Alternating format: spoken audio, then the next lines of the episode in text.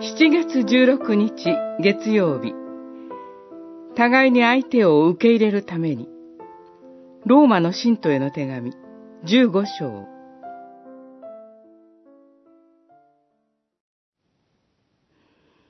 だから神の栄光のためにキリストがあなた方を受け入れてくださったようにあなた方も互いに相手を受け入れなさい。15章7節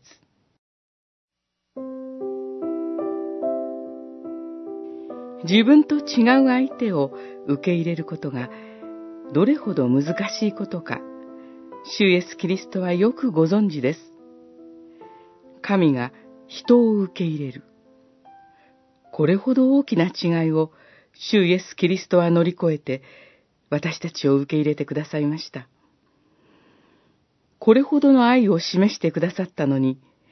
人間同士が互いを受け入れられないとは、神の悲しみはいかばかりかと思います。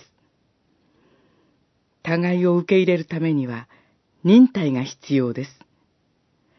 主がどれほど私たちに忍耐してくださっていることか、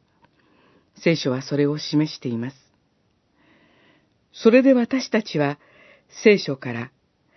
忍耐と慰めを学んで希望を持ち続けることができるのです。聖書を読み続ける意義はここにあります。強い者は強くない者の弱さを担うべきであり、自分の満足を求めるべきではありません。おのおの善を行って隣人を喜ばせ、互いの向上に努めるべきです、とあります。さあ、自分の満足ばかり求めてしまうこの心を主に明け渡しましょう。